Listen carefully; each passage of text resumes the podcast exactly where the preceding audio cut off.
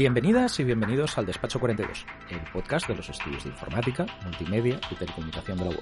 El podcast en el que hablamos de cómo la tecnología cambia la vida de las personas, pero también de cómo somos las personas las que hacemos cambiar la tecnología. Mi nombre es César Córcoles y me acompañan, como siempre, pero desde sus respectivos confinamientos, Susana Tesconi. Hola. Y Dani Riera. Buenas, lo que sea. ¿Cómo va el confinamiento? ¿Lo llevamos bien? Sí, sí, sí. No, no, no me quejo. Bien. Mucha concentración, bricolaje, muchísimas actividades, cocina y tal. Y la verdad que interesante. Sí, yo también. Eh, me alegro de haber construido un búnker anti-zombies porque, mira, al ha sido útil. Bueno, y sobre todo mola que el despacho 42, gracias a su motor de improbabilidad infinita, pueda repartirse por todos lados. Después de haber hecho un episodio en el que nos llevamos el despacho 42 al CCCB, ahora tenemos un episodio que no está hecho en casa, sino en casas. Yo creo que lo que es importante es que seamos todo lo breves que podamos porque tenemos una entrevista que grabamos justo antes del inicio del confinamiento, súper interesante, con la gente de Somos Conexión, un contacto de nuevo de, de Susana, que conoce a todo el mundo. Eh, a todo el mundo interesante. Eh, vale, cierto, perdón, perdón, perdón. Bueno, conozco también a mucha gente poco interesante. A, pero a bueno, Dani y a mí, por ejemplo, sí, es cierto. A vosotros soy familia. Eh, bueno, y Somos Conexión, ya lo veréis, pero es una operadora de telecomunicaciones que es una cooperativa. Y eso tiene, tiene muchas implicaciones y sabemos que, que os va a encantar a todos. Pero antes de dar paso a la entrevista con Mercé y con Marga de Somos Conexión, yo creo que un poco tenemos que hablar de la situación actual y cómo nos está afectando el dichoso coronavirus, ¿no? Eh, nosotros, nosotros tres, Susana, Dani y yo, pero en general toda la web, la WOC tenemos la suerte infinita de que nuestra actividad, a pesar de toda la que está cayendo, se ha visto afectada relativamente poco. Pero, Dani, yo creo que en los estudios además tenemos alguna iniciativa y alguna historia que cuadra bastante con trabajar contra el coronavirus, ¿no? Pues sí, efectivamente. O sea, eh, yo creo que es un ejemplo de que la tecnología, la ciencia, la, la ingeniería ¿no? y la investigación, pues bueno, es una de las, las respuestas que nos pueden funcionar contra, contra el, el problema al que nos enfrentamos, ¿no? Y bueno, como nosotros tenemos gente que investiga en diferentes ámbitos, pues en este caso los que más trabajo están haciendo son la gente de ciencia de datos, porque bueno, ya ve todo el mundo que la estadística, las, eh, curvas, etcétera, están muy de moda, Eh, pero también, por ejemplo, la gente que hace algoritmos. Eh, hay personas que están, que eso Susana supongo que luego nos lo contará, que están produciendo eh, material para, para llevar a los centros sanitarios, pero hay que llevarlo a los centros sanitarios. Y en este caso tenemos, por ejemplo, un grupo de investigación que está haciendo algoritmos para minimizar el tiempo de reparto de estos elementos que están haciendo pues la comunidad maker. Ujú, Qué, qué chulo. Oye, por cierto, eh, si no dices el nombre del grupo de investigación, se van a enfadar contigo. Bueno, y además porque es mi grupo de investigación, no, no que sea mi propiedad, sino el grupo de investigación en el que yo investigo. Hay que Pues decir ya, sí, estará- ya estarán enfadados, así que no Sí, sí, nada. bueno. De hecho, siempre están enfadados conmigo con razón, o sea que. Pero es el grupo IXO, eh, que está en el IN3, en el, en el centro de investigación de, de la UOC. Ajá, y dejaremos, dejaremos un enlace en las notas del podcast, como siempre. Perfecto. Y Dani ya presentaba, claro, o sea, nosotros hablamos hace dos episodios ya con César García Sáez de Cultura Maker y nuestra maker favorita es Susana.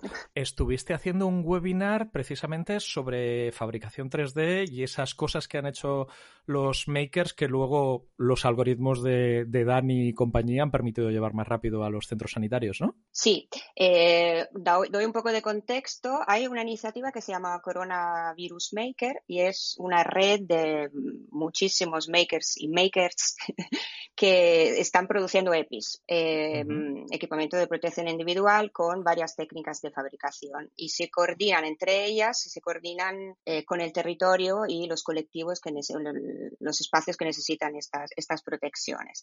Eh, la UOC ya, mm, gracias a la vinculación que ya tenía con, con el mundo maker, ha querido colaborar, apoyar esta iniciativa y lo ha hecho con este webinar, que tenía la finalidad de mm, ayudar la comunidad a coordinarse con todas las personas que ahora quieren empezar a fabricar y a participar en esta iniciativa.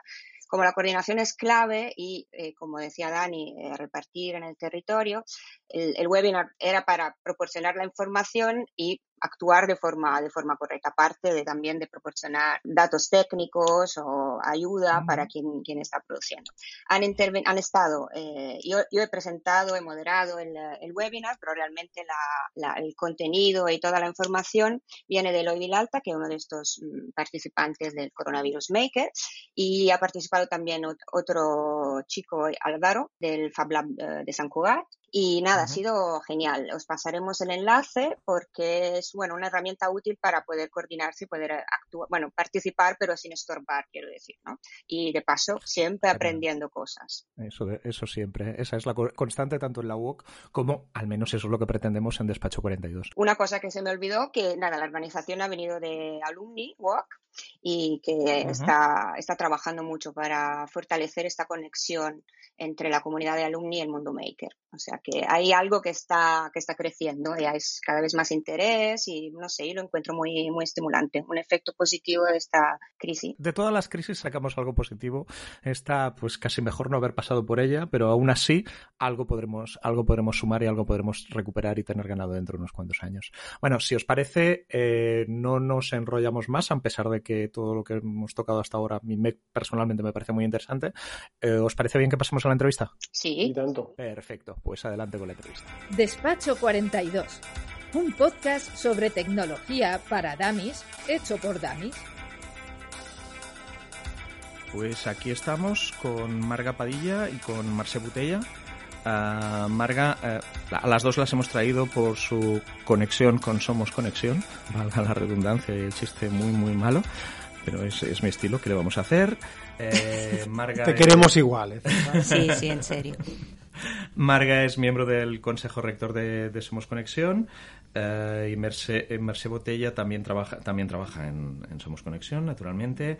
Marga es ingeniera y programadora y es autora de varios textos de pensamiento crítico de las tecnologías y la sociedad red en la sociedad de la información.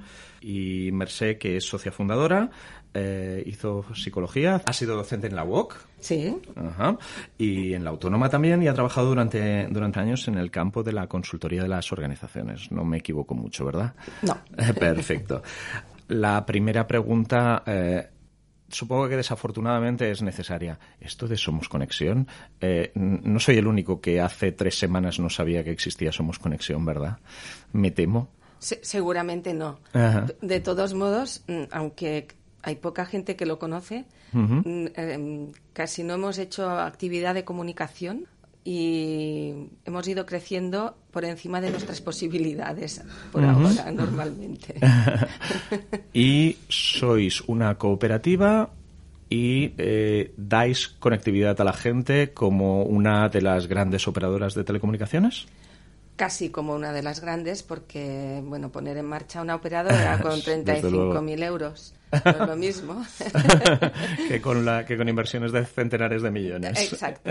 Con lo cual um, hay, hay, productos y hay algún tipo de servicio que todavía no lo estamos dando. Uh -huh. Pero lo que es un servicio normal doméstico, uh -huh. uh, sí, uh, telefonía móvil, conexión a internet, a través de ADSL o de fibra, -huh. sí a ver si recuerdo bien los números, unos 5.000 socios de la cooperativa, unos 10.000 clientes, una cosa así. Uno, unos casi 6.000, estamos Ajá, en 5.700 o 5.800 y unas 10.000 líneas. No, no podemos hablar, o sea, Ajá. no tenemos el número de al menos yo ahora en este momento donde sé la, las personas socias, uh -huh. pero la, el número de líneas que tenemos contratadas, cerca de 10.000, sí. Uh -huh. Entonces, ¿cuál es el trabajo que hace Somos Conexión dentro de la cooperativa? ¿Cómo funciona una pe muy pequeña operadora de, tele de telefonía? Puede funcionar de muchas maneras. No, nosotros, o sea, por el tipo de gente que nos, nos quiere como proveedor y que quiere formar parte de un proyecto, en realidad es un proyecto básicamente político, uh -huh. uh, y, y, estamos, y vivimos todos dispersos en el territorio. Uh, esto te da una característica y es que no puedes trabajar como Gifinet, que es una fundación que, des, que hace despliegues de infraestructura, sí. porque no vivimos juntos. Ajá. Estamos muy dispersos en el territorio tenemos socios desde Canarias, Galicia, por todos lados y no podemos, no tenemos la capacidad de hacer infraestructura con, la, con nuestra dimensión. Y en este sentido nos ha obligado a hacer una, una, estrategia que empezamos revendiendo a través de infraestructuras de otros. Que esto, de hecho, es lo que hacen también muchas otras operadoras virtuales que nos ofrecen cadenas de supers, por ejemplo. Sí, sí, muchísimas, todas ellas. Solo las que tienen, que son grandes, las, las, las, que tienen sus propias infraestructuras, o las que son muy pequeñas y territoriales. que estas también tienen sus propias En Euskadi, que montan una, red local, porque es relativamente, a pesar de que sea muy, muy caro igual, es, más fácil. Es posible, o sea, es, factible. nosotros, no o sea, nuestro proyecto es que cuando seamos un volumen denso de... No hace falta que vivamos juntos, pero en, el momento que haya una densidad importante de, socios y socias en un territorio, pues vamos a empezar a desplegar si está si la infraestructura que hay en el territorio ah, mm, se lo merece, digamos. Entonces, lo que tenemos... Sí, Dime. Bueno, quería aportar, no sé si le ibas a preguntar ahora, que lo que está explicando Mercé es cómo funcionan los servicios que ofrece la cooperativa, ¿no? Pero después hay otra vertiente de propiedad compartida y de democracia interna, que no tiene que ver con los servicios, pero sí que al ser una cooperativa de consumo, la propiedad de la cooperativa es comunal y eso eh, nos permite democráticamente en el interno decidir cómo se invierten los eh, recursos económicos que tenemos, qué condiciones laborales se ofrecen a las personas y bueno, un, un conjunto de decisiones que sí que nos separan muchísimo de esas operadoras de supermercado. Ajá, o sea, tenemos, tenemos una serie de decisiones éticas detrás que, que son el principal valor probablemente de lo que de lo que hacéis. Es la razón aparte por la de dar un, un, servicio de calidad porque sin dar un servicio de calidad no llegamos a ningún lado. Es la razón por la cual nos hemos puesto en marcha o sea no si no no tiene sentido. Mm, no solo para la, lo que es la gobernanza que es lo que comentaba Marga sino para promover el consumo consciente en este ámbito, donde hay un desconocimiento absoluto, somos somos absolutamente mm, ignorantes ¿no? de la tecnología casi todas las personas. Yo, la primera. Yo, me, yo, me, acuso a mí mismo, por ejemplo, eh, ¿qué quiere decir consumo responsable cuando hablamos de productos de telecomunicaciones? Porque yo no tengo ni la más remota idea. Claro, claro. Pues, por ejemplo, consumir gigas por teléfono móvil cualquier consumo genera un impacto ambiental. Inevitablemente. lo, del cloud, lo de la nube, es mentira. Es, toda infraestructura que funciona conectada a la corriente. No es lo mismo hacer una foto y te la guardas en el móvil que hacer una foto y guardarla en el cloud, porque viajas, se traslada, la, la quieres tener toda la vida accesible, con lo cual tiene que estar en un ordenador, o en más de uno, en más de un centro de datos.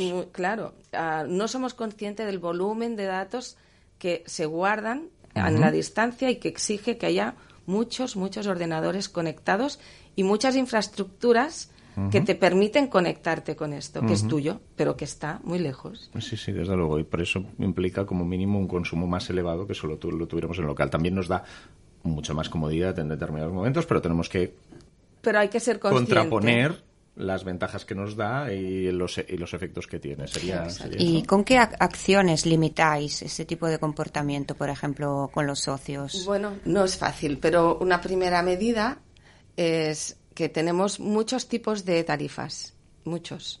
y, y pedimos que la gente sea consciente y que tienda al consumo necesario.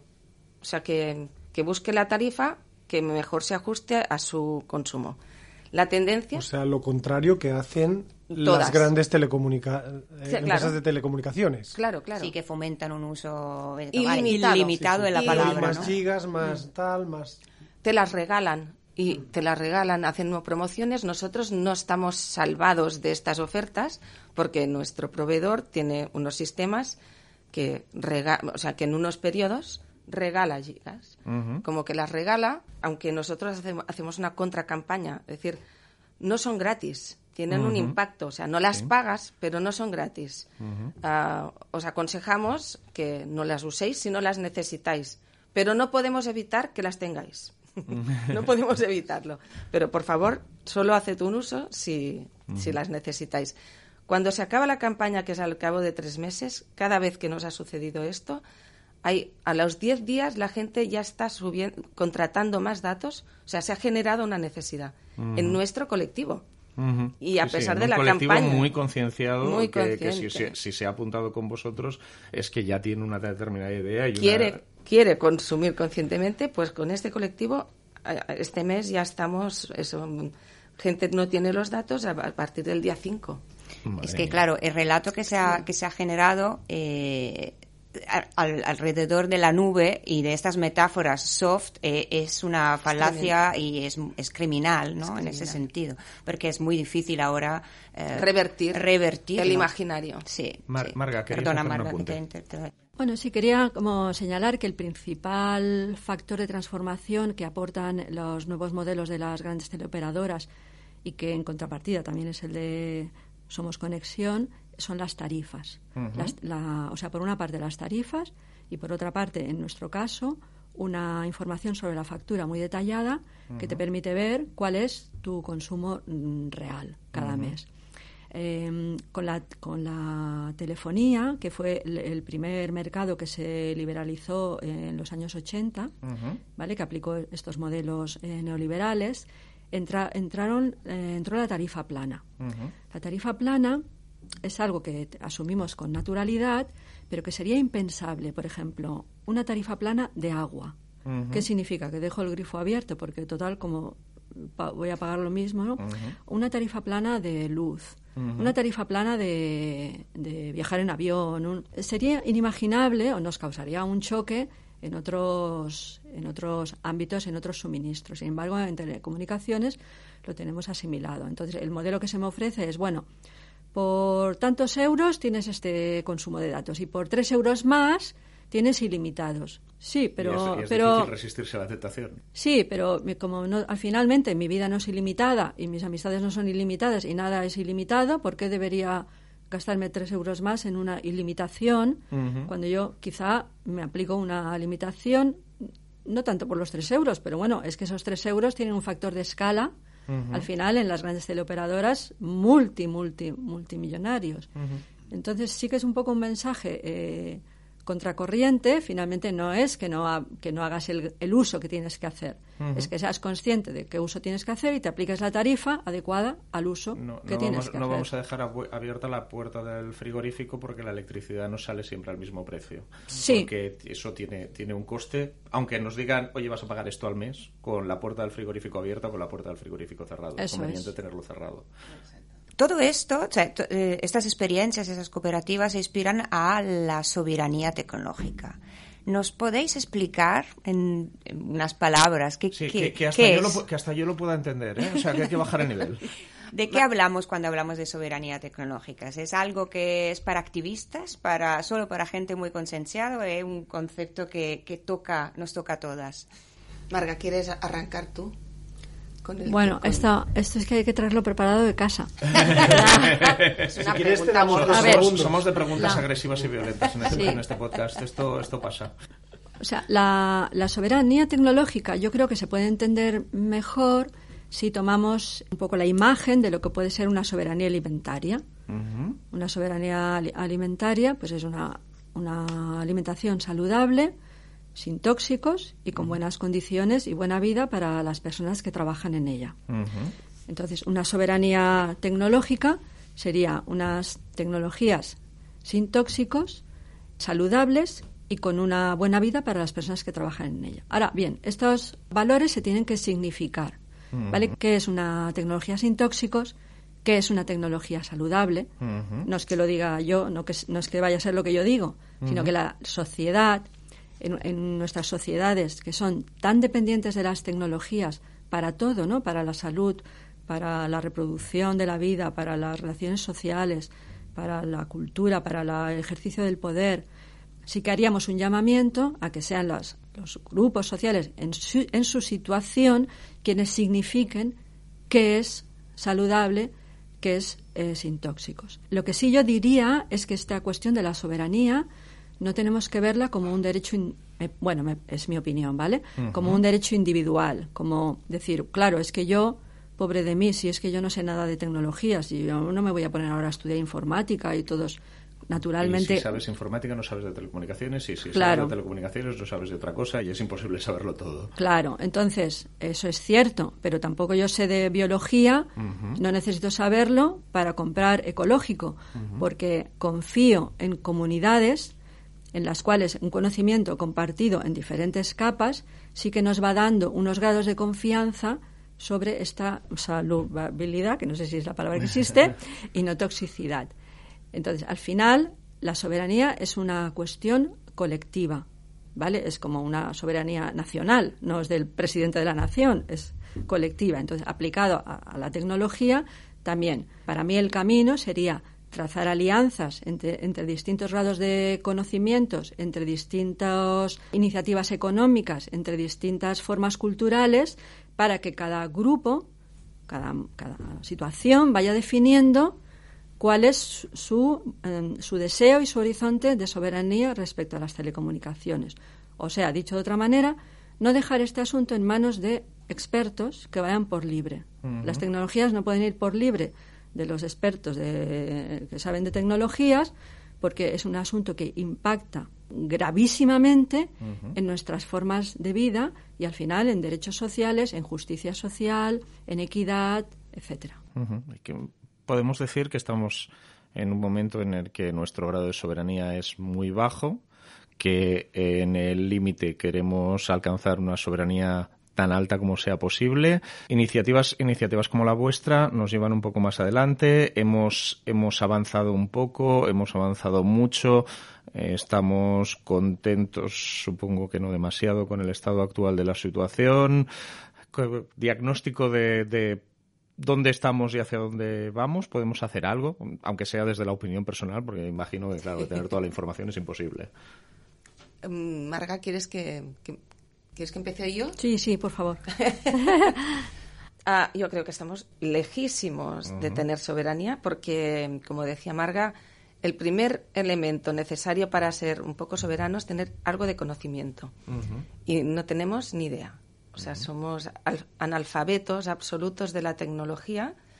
Yo creo que incluso algunos tecnólogos, porque como decías, el conocimiento está tremendamente fragmentado y nadie tiene un conocimiento global. Pero si, si, lo tenemos la ciudadanía, como decía ella, entre todos y en nuestras manos, no en grandes compañías que toman sus decisiones sin que nosotros sepamos ni nos planteemos qué impacto tiene, estamos lejos, porque en estos momentos yo cuando, cuando me surgió así como la necesidad de buscar una operadora donde yo poder practicar un poco de soberanía en este ámbito de consumo y no encontraba, lo primero que encontré fue Gifinet, que en Gifinet eh, introduciremos muchas notas en el podcast porque Gifinet es una es una iniciativa me temo mucho más desconocida de lo que debería mucho más. Y algún día traeremos a alguien de Gifinet para hablar, eh, porque además tenemos algún compañero... un compañero de trabajo, Efraín Foglia, que es uno de los fundadores de, Gifinet. Y, debo decir que yo he estado, he tenido la suerte de estar en un tribunal de tesis, de una tesis doctoral sobre Gifinet, o sea que igual también se puede compartir el enlace. Desde, desde explica luego, mucho todo el nos aseguraremos de incluir otra iniciativa que se mueve en, en las mismas líneas. De todas formas, volvamos al, inicio. Lo primero que conocí era Gifinet, y, pero claro, era como un modelo impensable para el otro aspecto que era que fuera muy generalizable, o sea, que, que fuera accesible a la mayoría de la gente de la población normal y corriente como yo, que no tenía ni idea de nada y que quería un consumo distinto, más consciente y a mí me movía personalmente no contribuir a, la concentración de la riqueza en las cuatro operadoras que tenemos, que podemos mm, escoger porque básicamente es esto. Bueno, yo, si me permitís, em, destacaría el gran mérito del, proyecto Somos Conexión, un mérito que no aplica a mí porque yo soy socia reciente, pero sí que a las personas que fundaron la, la cooperativa, que nos imaginemos la complejidad que tiene llevar esta iniciativa económica y de prestación de servicios cooperativos adelante por parte de un grupo de personas sin capital, cero dinero inicial, más que el que tienes en el monedero así para los gastos de bolsillo, y sin ninguna persona informática ni telecos en el grupo promotor. ¿vale? Es una iniciativa totalmente de base que va, va raspando, va escalando y que habrá, bueno, es una, no nos podemos ufanar de que seamos la mejor cooperativa del mundo, pero sí que ofrecemos servicios de, de calidad y sobre todo 10.000 desde líneas de teléfono se dice muy muy pronto. Claro desde mi punto de vista no no estoy creo que en conjunto no estamos satisfechos de lo que hemos alcanzado en cuanto a participación de la base social pero sí que tenemos un dispositivo estamos poniendo un dispositivo en el, en el que el conocimiento de esas 5.000 personas socias eh, de alguna manera podemos activarlo porque en esas 5.000 personas socias hay muchos tipos de conocimiento, social, filosófico, ético, tecnológico, económico, y entonces eh, en el momento en el que la cooperativa nos permite esas, eh, y casi nos obliga a poner en marcha esas estructuras de participación, podemos poner eh, activar un conocimiento que sí que puede escalar a, ofrecer una perspectiva de soberanía a una sociedad más amplia. Quiero decir que no, es solo el servicio, es también la articulación de comunes que, nos permite y nos exige una estructura cooperativa. No, y eso, claro, es, un mensaje esencial. Sin, sin esos valores, el valor de, de, una cooperativa como la vuestra se diluiría muchísimo. Seguiría aportando cosas, pero, pero un porcentaje mucho más pequeño de lo que realmente, de lo que realmente estáis ofreciendo ahora. Ah. Somos somos conexión, pero hay más apellidos para, hay más complementos, hay más complementos para, para ese verbo, hay más somos. Sí, o sea, cuando nacemos como somos, en realidad nacemos como som, con acción, porque entre otras cosas, bueno, nacemos como eticom, som con acción. Ajá. Esto viene de, de que la inquietud estaba, estaba en, la base, como ha comentado Marga, ah, y un lugar donde, nos, donde coincidíamos esta base es en Somanargía. Y nos encantaba, bueno, mucha gente somos Es un, es un proveedor de energía de electricidad. Sí, de electricidad mm, renovable. de fuente renovable. Que en aquel momento no había ninguna empresa en España que, que solo permitirá consumir solo renovables. Bueno, pues en esta base es como necesitamos los otros somos, ¿no? los otros colectivos de consumo de grandes consumos. Y, surge de aquí, de la, de la base. Luego había un grupito en el Prat del Llobregat que, que se pusieron en marcha con la idea de buscar una, una operadora, poner en marcha una, una, operadora más ética y desde mm, Rubí, bueno, yo en concreto Rubí, pero vaya, había, éramos unas personas que, bueno, en realidad es verdad que al principio era solo yo.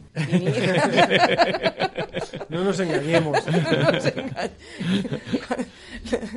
la primera vez que fuimos a la, a la Fira de Economía Solidaria, a la FESC, el Somos Cunaxio, que el nombre se lo inventó mi hija, que tenía 10 años, ah. y que a mí no me salía el Somos, no, no, no, Somos no sabía qué. Y somos Cunaxio, al Som Cunaxio, y en la fira eh, Somos Cunaxio, ella y yo. pues, muy conectadas, ¿no? Tú y tu hija. Empezó así. Y un papel... ¿De, esto, ¿De, esto, cuánto tiempo hace? Y seis... No, el, 14, eh, el 14 nos ponemos en marcha. Pues el, esto fue en el 2015. cinco o seis años. En 2015, en la FESC del 2015, la segunda FESC. Cinco, cinco seis años, diez mil, líneas. Eh, bravo. O sea, felicidades. sin hacer campañas de comunicación. viviendo sobre todo del boca a oreja de las personas que se han apuntado con vosotros y que tienen una motivación importante y que... Sí, y también del movimiento de soberanía que ha habido en Cataluña. O sea que aquí también ha habido como una conciencia, un movimiento consciente de personas que, que, han visto que con el consumo pueden cambiar las cosas. O sea que una de las cosas que decíamos al principio es el dinero hace vivir cosas.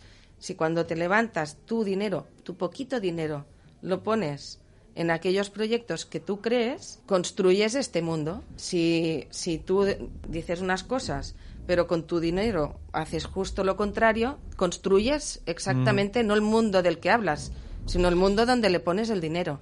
Con lo cual, el primer acto de conciencia es que como consumidores tenemos mucho poder, muchísimo poder. Y es un poder colectivo, no es individual, pero empieza de, de desde uno la uno tenemos poco poder.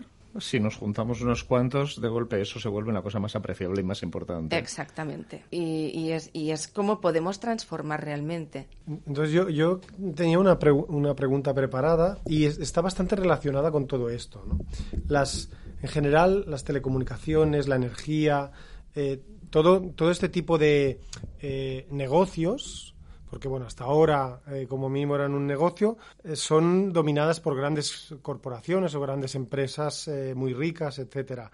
Claro, el hecho de que el sistema permita cosas como Som Energia, Som Connexió, Gifinet, etcétera, es para decir, bueno, tengo unos cuantos que, que si no les dejo se me, bueno, me la liarán o, o realmente eh, lo tienen descontrolado y podemos aprovechar y entrar por ahí y, realmente hacerlo todo más, más democrático, más compartido. Yo- bueno, es que cuando me, cuando ibas preguntando se me, se me estaban peleando las ideas por dónde empezar, porque me vienen imágenes distintas. El sistema, el- para el sistema, mi opinión, que no es compartida además, es que no existimos casi. Y, y es cierto que no es ver- no realmente no es así, porque nos está dando servicio. Y, y aquí mi, mi contacto directo con el sector era en, en los inicios de los inicios, cuando íbamos llamando a las puertas que nos dieran servicio, ¿no? Y bueno, no se abría ninguna puerta. o sea, mosquito, tengo mucho trabajo. ¿Qué, qué vas a hacer tú, no? Pero cuando conseguimos hablar con Más Móvil, en su momento, la actitud que vimos allí era como actitud de curiosidad. Primero, éramos oportunidad de negocio, punto. Pero nuestro crecimiento impresionante del primer mes, el primer mes tuvimos un crecimiento que seguramente era insólito para cualquier operadora. Fueron 400 líneas o en dos meses 400 líneas Nada mal. ¿no? de, de móvil, porque solo teníamos móvil. Y lo que nos dimos cuenta es que, que somos un punto que observan. O sea, que les interesamos, nos preguntan, pero ¿de dónde sale esta gente que no les regalas el móvil? Les haces pagar 100 euros de entrada, antes de consumir. Les haces poner 100 euros por delante y, o sea, ¿dónde está esa gente? ¿Qui- ¿Quiénes son?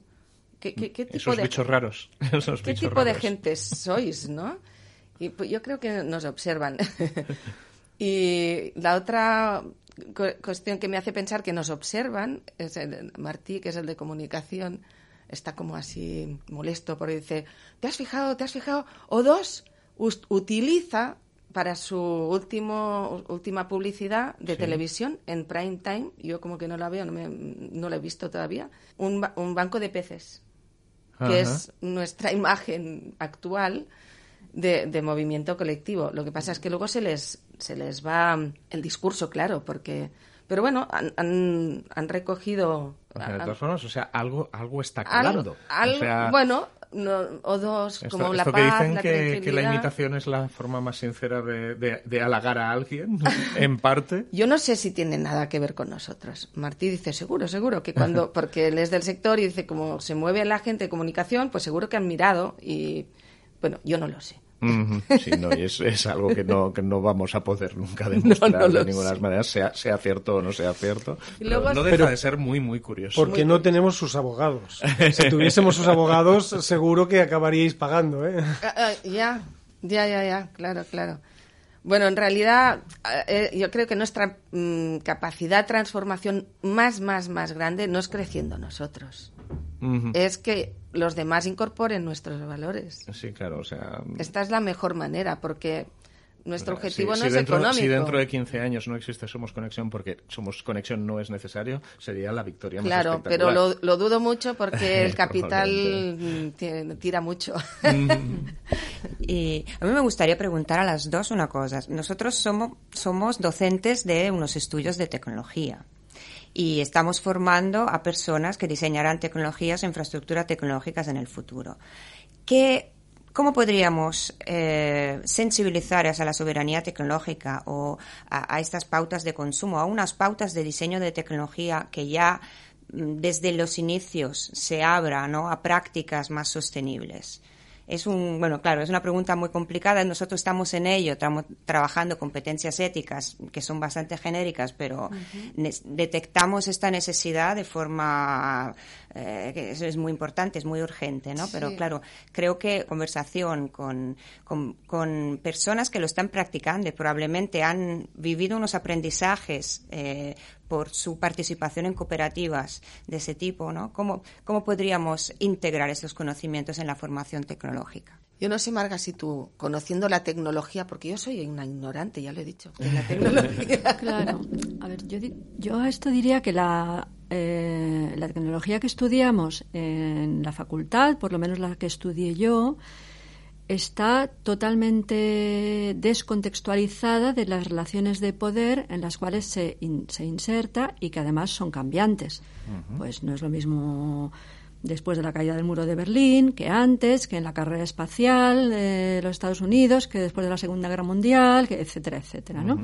Que con la llegada de la telefonía móvil, que con, eh, la pervasividad de la tecnología móvil, que cambia muchísimo las cosas. Eso es. Entonces tú estudias un protocolo pero eh, ahí te quedas. No, no, estás en relación ni sabes ver cuáles son las relaciones de poder en las cuales ese protocolo se va a implantar como una tecnología en situación, ¿vale? Porque toda la tecnología al final es situada, encarnada, ¿vale? Llega al suelo. Entonces, yo recomendaría a las, a las personas que quieran ser responsables que nunca jamás pierdan el contacto, al contrario, que activen sus contactos con los grupos, los colectivos y las situaciones en las que estas tecnologías aterrizan. Por ejemplo, que, que vayas a talleres donde tengas contacto con las adicciones que tienen las personas adolescentes y que veas las consecuencias en su vida del bullying, de todo esto. Que lo vea, o sea, que lo veas, que lo, que lo, como la doctora que está en urgencias, ¿no? Hace unas prácticas en urgencias, porque ahí podrá entrar en contacto con el sufrimiento humano y con las, como, las condiciones en las que se está aplicando su conocimiento. Que estemos en contacto con, con grupos a los cuales sus currículums se están evaluando con inteligencia artificial y veamos qué condiciones, o sus préstamos, qué, qué consecuencias tiene esto en sus vidas. O sea, que estemos en el mundo, en realidad, no solo en la oficina o en el coworking, o en la empresa, que, que activemos nuestras relaciones fuera de la profesión o en paralelo a la profesión con el mundo, que finalmente la tecnología la vamos a encontrar en cualquier sitio. A mí me impactó mucho un libro que leí que se, llama eh, Quien habla, que explica las luchas de los trabajadores de los call centers en Argentina. ¿Vale? Por ejemplo, en nuestro sector es el primero en el cual se activa el call center. Entonces los trabajadores de call center eh, hacen huelga contra su sufrimiento psíquico. Porque ¿cómo es tu trabajo de estar intentando convencer a personas eh, durante 8 o 10 horas de trabajo mediante la conversación para resolverles su problema o decirles que no tienen razón o convencerlas de que te compren, etcétera, ¿vale? Se inventa un trabajo que antes no existía. Si la persona que está en reconocimiento de voz está viendo ese, está en contacto con ese con esas condiciones de trabajo, posiblemente su sensibilidad se active de otra manera. Entonces, finalmente yo creo que el, el, camino no está en el, el protocolo HTTP o yo qué sé, eso, eso no te lo va a dar, ¿no? Sino que como persona amplíes tu ámbito de, vida. No, sé cómo... decirlo. Creo que, creo, que para no saber cómo decirlo lo has dicho muy, muy bien. Es verdad que todo eso se puede activar con políticas por ejemplo, cosa que no hay, ¿no? Pero si el ayuntamiento en cada barrio pusiera un hack lab, pues podría ser un lugar de relación. Porque finalmente, ¿cómo articulamos esa relación? Ahora una persona nos está escuchando y dice, ah, eso es muy buena idea, Marga, eh, ¿dónde podría ir? En la UOC tenemos un lugar presencial donde contactemos con los vecinos de Pueblo Nou, de Pueblo Nuevo que están aquí al lado, con iniciativas que podamos hacer lugares de encuentro de acercarnos más al territorio pero estamos muy atrás y tenemos mucho trabajo que hacer. Claro creo que, creo que no somos solo los que estamos aquí los que somos conscientes que, hay que trabajar en eso y que desde la, de la UOC se trabaja pero estamos a años luz claro claro. Entonces finalmente es una articulación de políticas públicas de culturas de, de transformaciones sociales que no están solo en la universidad o no están solo en un sitio, sino que hemos, llegado al inevitable, garantizado en todos los episodios de Despacho 42, momento Black Mirror, en el que es aquello de la tecnología tiene unos aspectos oscuros, muy, muy oscuros, y que es obligatorio, y que es obligatorio mencionar y que no podemos, no podemos olvidar.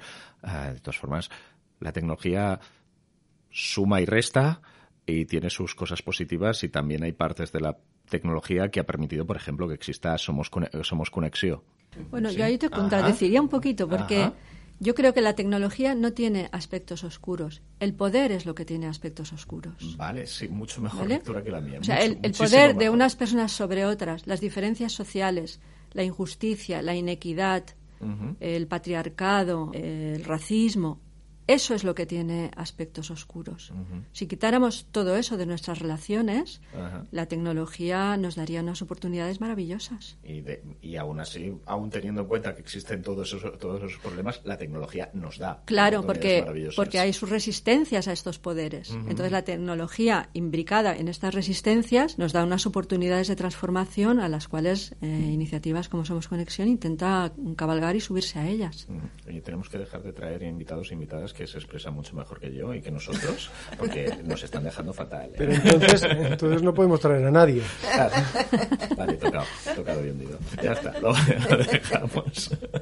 Pues no sé si tenemos más temas, porque mm, la, la, conversación ha sido la conversación ha sido muy interesante, pero yo creo que ahora el siguiente el siguiente nivel sería entrar en alguno de estos temas en mucha más profundidad y explayar y explayarnos mejor quizás sería el momento de, irnos a tomar un café y, preparar otra otra edición. Uy, no, no. No, bueno, solo así, como mensaje final. No es porque yo sea de, de Son Conexión, eso es casi azaroso, ¿no? Pero sí que haría una, una llamada a que la telefonía fue el, el primer sector que se liberalizó y el que más punteramente incorpora una serie de transformaciones neoliberales que después llegan a otros sectores.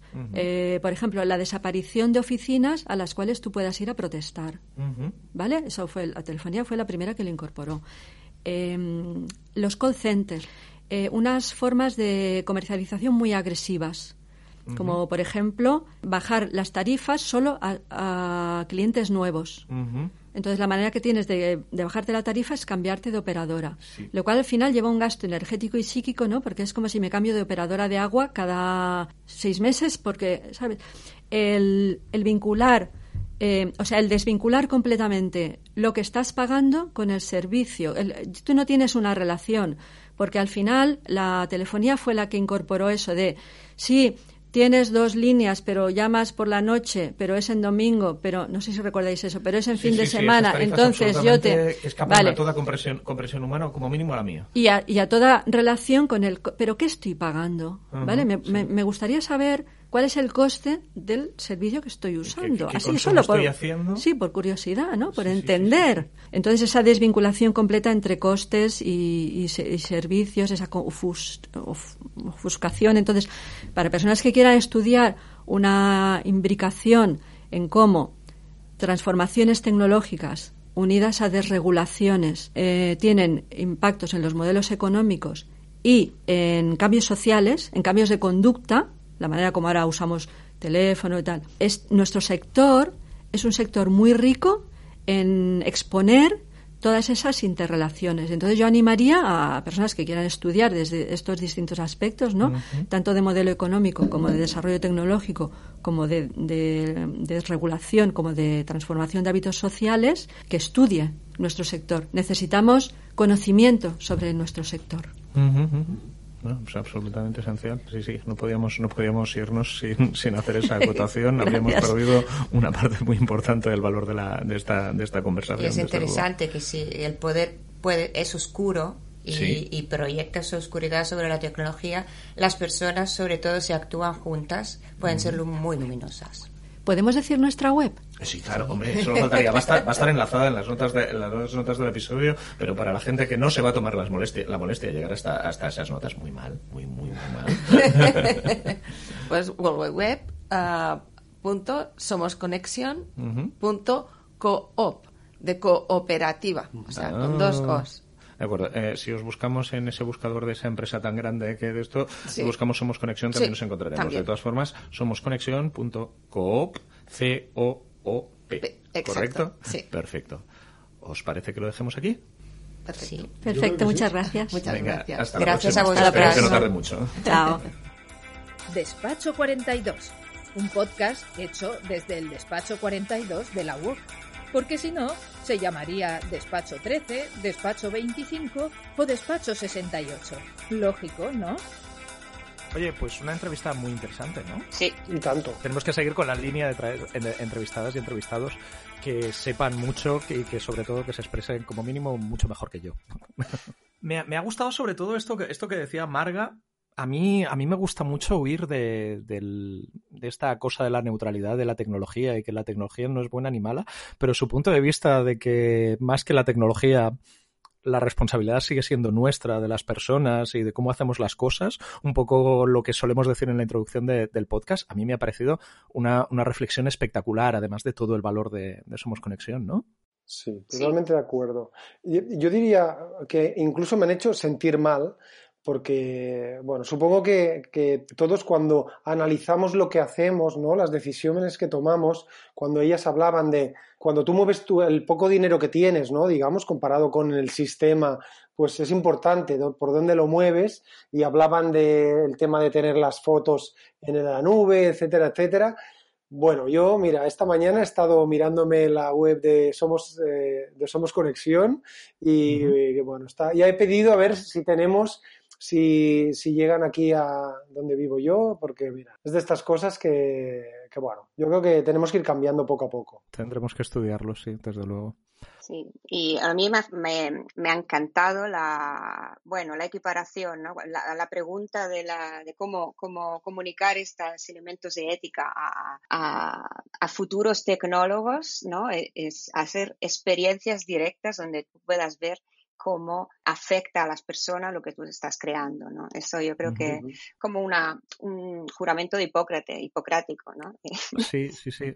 que es algo que sobre lo que tenemos que trabajar también alguna, algún día, tanto en nuestras titulaciones y en todos los programas que ofrecemos, como dentro del propio Despacho 42, porque juramentos hipocráticos tecnológicos hay algunos por ahí y realmente deberíamos dedicarles un ratito, un día para ver todas esas cosas sobre las que debemos reflexionar cada día, pero también cuando enseñamos tecnología, ¿verdad?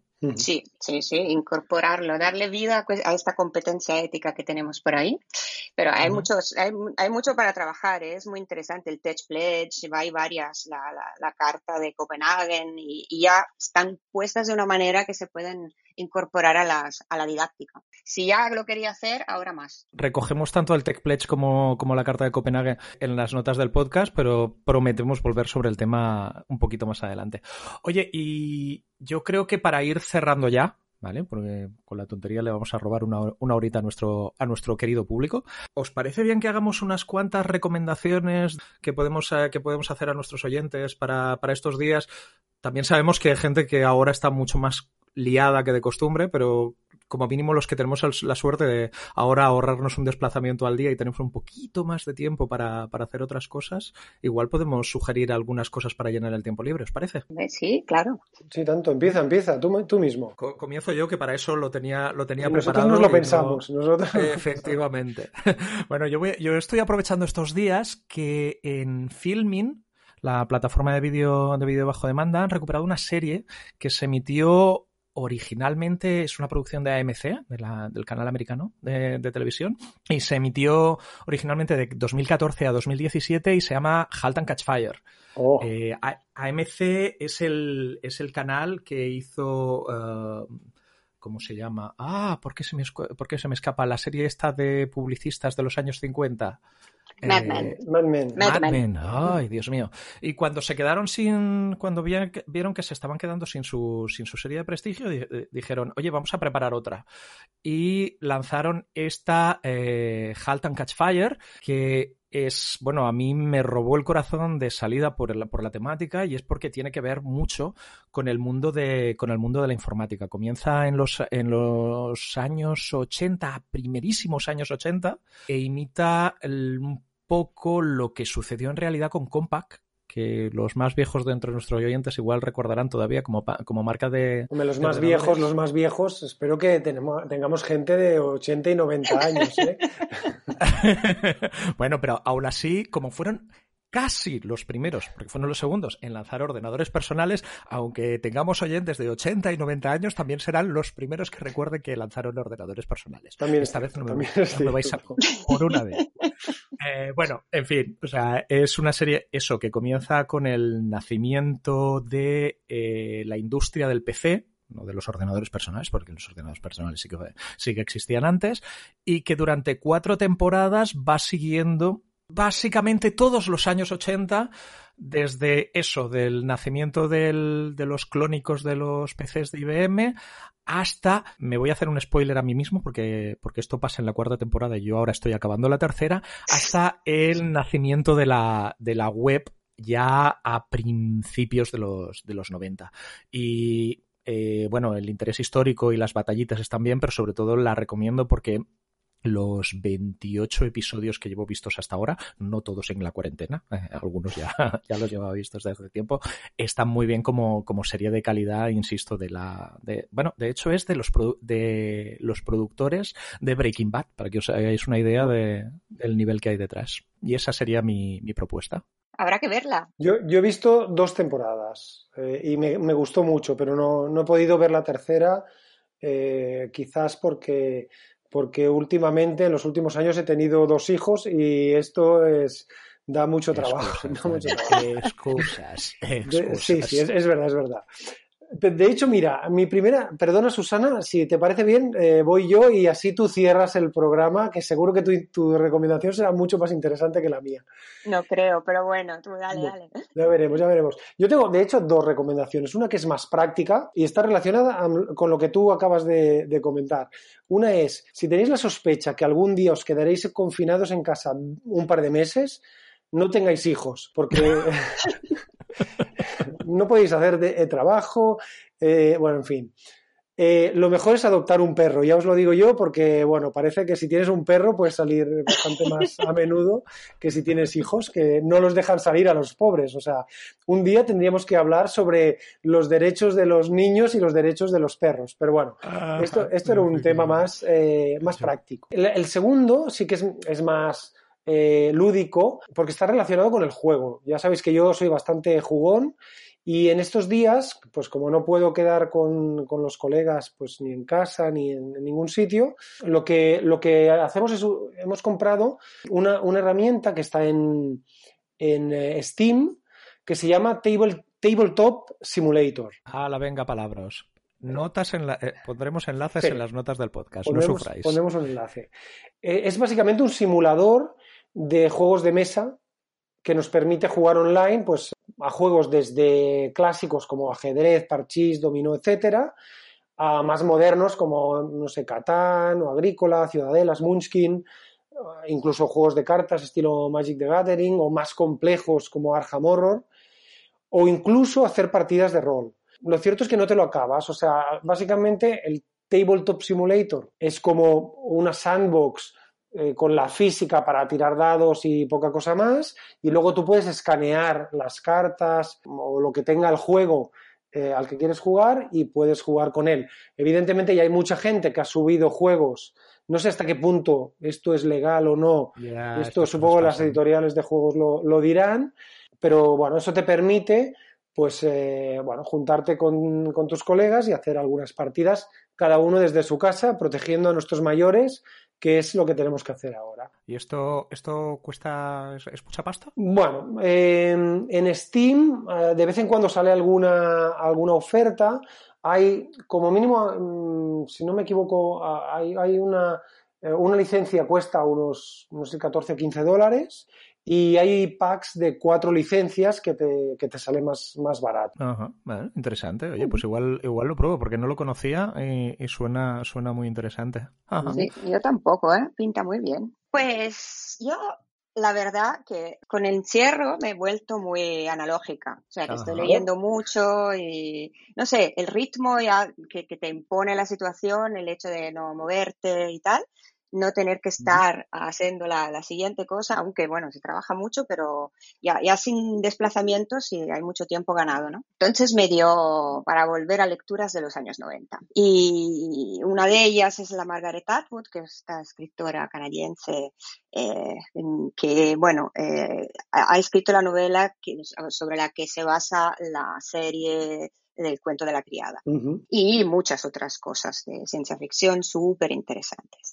Y hay una web que seguro que muchas de vosotras y vosotros conoceréis, que Open Culture, pondremos enlace al final, que es un repositorio infinito de recursos, de películas, de libros, de clásicos, de conferencias. Y ahí hay una conferencia de Margaret Atwood que es genial, yo la, aconsejo.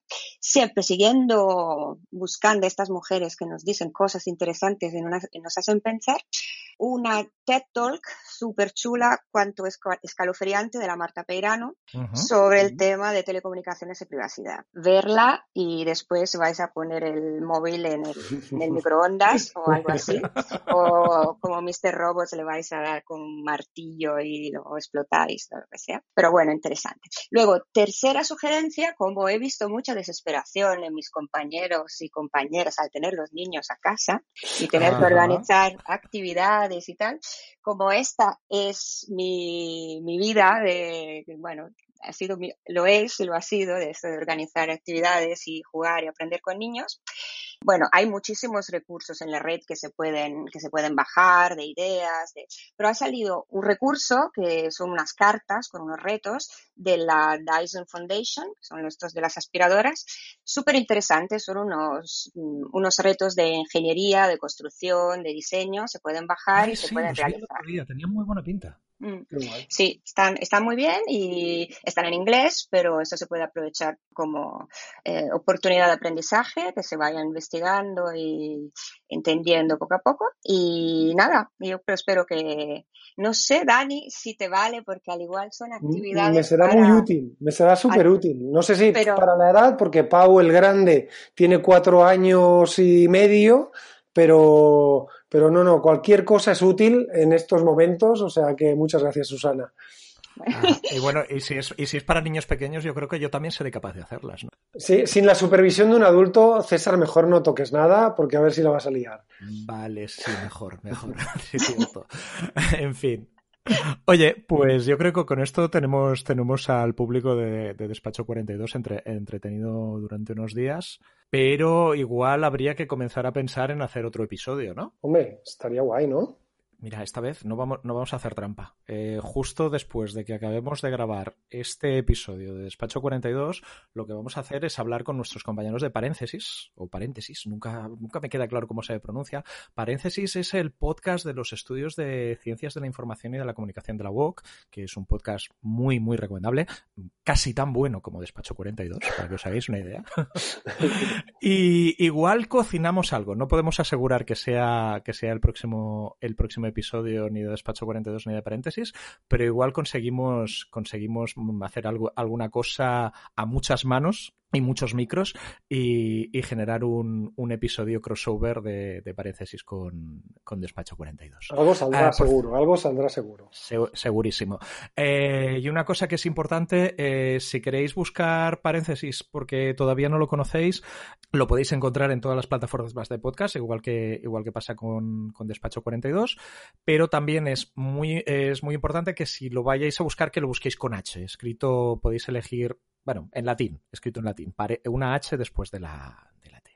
Y si os parece, con esto cerramos con el cierre nuestro de cada, de cada podcast, recordándoos que si os ha gustado este episodio, no dudéis por favor en ponernos buena nota en la plataforma de podcast que utilicéis, en recomendarnos a vuestros amigos para que pasen mejor el confinamiento y también en hacernos llegar, sobre todo, esto es súper importante, vuestras sugerencias y comentarios. Podéis utilizar, como decimos siempre, el hashtag despacho42 en Twitter, que siempre estamos monitorizando, o bien os podéis ir a buscar eh, Despacho 42 en el, en el, blog de los estudios de informática, multimedia y telecomunicación de la UOC, que está en la URL, atentos por favor, informática.blogs.uoc.edu y dejarnos allí vuestros comentarios. Y con esto creo que cerramos por este episodio 4 de Despacho 42. Hasta la próxima. Hasta la próxima. Adiós.